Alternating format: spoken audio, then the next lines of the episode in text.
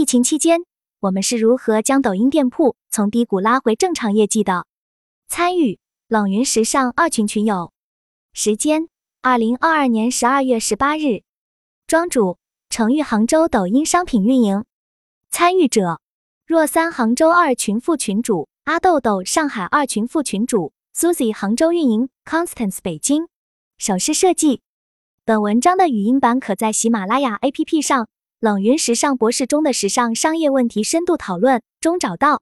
以下的冷云时尚圈讨论是就行业问题的讨论及总结，这些分享属于集体智慧的结晶，他们并不代表冷云个人观点。希望通过此种方式能让更多行业人士受益。自从做抖音直播后，很多朋友问我，直播带货是不是真的很赚钱？真的没什么成本？真的谁都可以做？我想直播带货。现在入局是不是晚了？红利期已过。一，二零二二年直播账号发生了哪些变化？我们的账号是在二零二一年初开始起步的，当时开播即辉煌，第二个月我们就突破千万业绩，第三个月的业绩更是将近两千万。但是到了二零二二年，一切都变得很艰难，我们努力改变探索，只能说是勉强度日。二零二二年的直播行业都发生了哪些变化？我挑选了对我们影响比较大的几点和大家分享下。一、流量的变化。一自然流量掉到谷底时，我们如何把它拉升起来？二零二一年在直播平台开店的品牌很少，我们品牌国内一线鞋类品牌原本就有一定的地位和知名度，起号比较容易。做电商关键的一步就是流量，没有流量，货再好。价再低也没有意义。我先给大家说下我们直播间里的流量来源：直播推荐、直播广场或推荐页面进入的流量。到了二零二二年，我们的自然流量相比前一年差了很多，直播推荐的流量变得低迷，很难拉起来。最直接的就是场观上不去，在线人数很低，人少了，互动数据、涨粉人数这些数据都会下降，从而导致销售转化下降。在线人数降低也很影响消费者对直播间的信任值，像大家在商场找饭店一样，想知道哪家好不好吃，可以看在吃饭的人多不多。当自然流量降到谷底，我们用的最直接的办法就是上新。老品长时间售卖，生命周期结束，新鲜感过去，无法吸引直播流量，直播间需要新的产品来刺激大家的兴趣。我们在打开自然流量的时候。也尝试过上老爆款来讲解售卖，但转化也不是很好。每一个产品都是有生命周期的，随着时间的推移，大家对事物的兴趣也都是在发生变化的。如果你的直播间新粉占比高，说明你的直播间自然流量是打开的。在你直播间里，自然流量掉到谷底的时候是没有新粉的，几乎都是老粉。如果我们想在这个基础上突破流量层级，就要去做数据。所有的互动、涨粉、停留这些数据，最终的目的就是直播间的转化。可不可以把产品卖出去？每五分钟的成交是否多少？可不可以持续？不是所有的新品都能打开流量。那么什么样的新品才可以打开流量？合适的价格、合适的款式、充足的库存、应季的产品才可以打开流量。举个例子，今年十一月整体的气温还是比较高，到了月底出现了降温。我们筛选了各个品类保暖的鞋款来做补充，到十二月一日，这款雪地靴就开始爆发。当时选择它的原因是第一，价格比较合适，面料猪剖层，内里鞋垫羊毛，大底 TPR，价格四百二十九元。相比我们常规的雪地靴，这个款式更加的新颖时尚，又符合降温后的保暖性。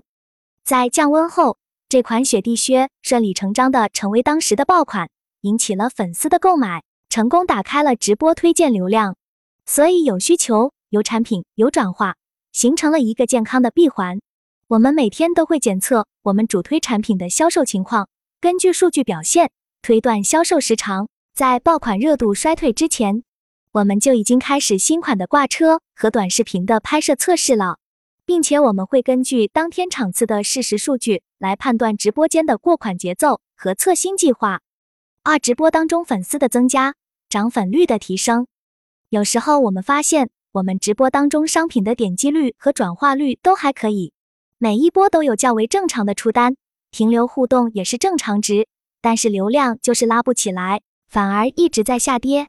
出现这样的情况，主要是涨粉率偏低，产品可以正常出单，不温不火，业绩平平，不上不下。我们会强调主播在每一波产品的讲解上，通过福利赠品、优惠券等形式增加转粉的话术。还有一个比较有效的方式是适当的付费流量的拉升。一般这种情况就是在我们直播当中，自然流量开始下降，过品到一个产品可以稳定出单，付费流量会介入。把自然流量做到一个拉升，但付费流量的占比会很高，因为付费流量是比较精准的，就是要买东西的人可以提升转化，稳定出单。而付费的价格要看你的投放方式，不同平台价格不同。比如千川小店随心推品牌包，我们投放的付费流量会很少，因为账号比较稳定，基本是平跑。去年我们不是很重视短视频的流量。只是常规的发布产品拍摄和切片。今年开始，短视频的爆发给我们带来了实质性的好处。短视频是我们的重中之重。一条短视频的爆发可以很精准的为直播间引入流量，并且转化也会提升很高。并且一条好的视频是可以引起人们的兴趣，大家会产生参与的意愿。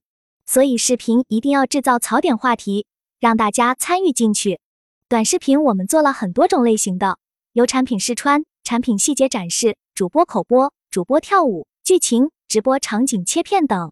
评价一条视频的好坏，主要是看完播率、点赞数、评论这三项数据上去了，播放量自然就起来了。有了一定的播放量，考验直播间引流的数据就是进入率。这是我们一位主播的舞蹈视频，美女热舞元素很养眼，点赞量很高。因为我们是做男鞋的。所以要吸引男性用户，但是这些用户都是冲着主播来的，看看美女也就刷过去。点到直播间的人是要看看这个美女主播是不是真的好看，对于产品的兴趣不高。所以我们的主播除了直播带货以外，也要配合短视频的拍摄。播放量有了，进入率有了，但是带不来转化，这样的视频我们就很少拍摄了。一定要把产品做成内容才行。在这个视频里。四双鞋直播间的价格不到五位数，万元的价格买四双，这是我们设置的剧情槽点。大家觉得这是个玩笑？会留言，会互动，会进入直播间，好奇这鞋真的这么贵吗？这样就会精准很多。所以要围绕产品来做视频。这是试穿的视频，通过鸡蛋的道具加上踩鸡蛋的动作，制造话题。所以一条优质的视频。内容的展现和明确的表达很关键。关于视频时长问题，我们一般把短视频控制在七至十秒钟，完播率百分之十七是一个优秀值，而进入率达到百分之五以上才达到目标。视频时间越长，说明你的内容越详细，能坚持看完的人，绝对是对内容非常认可的人，也会更精准。但一条短视频要在极短的时间里把故事讲清楚，还要抓住兴趣点。二、货品结构的变化。一爆品生命周期减短，货品结构变得单一，我们是如何调整的？之前一个爆品产生后，我们可以一直抱着主讲售卖很多天，现在可能一场直播结束，下一场就推不起来了。之前对于爆品产生后，我们会根据计划下补单，但是现在补单下多了会造成库存，我们调整了我们的补货模式，滚动下单。根据生产周期，在库存快缺货时及时下补单，每周进行补货，保证了库存的充足，同时也更灵活的补充款式。对于大库存的爆品产品，我们会做专场直播，等下后面会讲到。我们的品类分为板鞋、工装鞋、商务鞋、正装鞋、运动鞋、布鞋、保暖鞋、靴子、凉鞋等。除了保暖鞋、靴子、凉鞋属于季节性的品类外，其余的都是四季品类，我们去年销售占比相对比较平均，每个品类都有主推爆品的产生。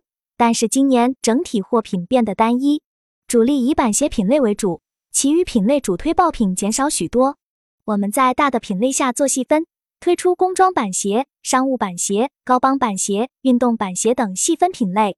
但这样的缺点是，如果进来的客群想要别的品类的鞋款，我们没有产品可供选择和推荐。造成了部分客户的流失。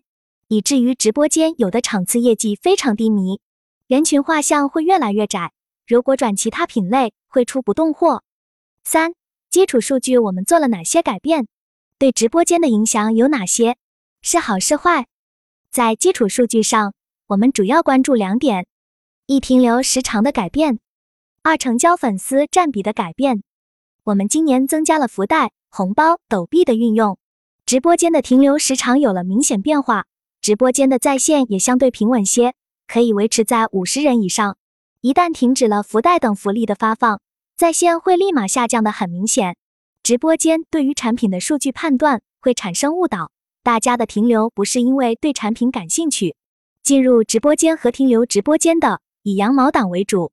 我们品牌今年成交粉丝占比每场都非常的高，一直在吃老粉，所以新款要不断的上新，老款生命周期减短，关注的流量相对较高，直播推荐流量减少。相对我们账号本身是有一定粉丝基础的，所以关注的流量也是一个可观的数字。关注的流量通常是购买过我们产品的人，对我们品牌是认可的，他们进入直播间基本上是有需求的，所以更好转化。只要我们的产品是他们所需，具有性价比，就很容易成交转化。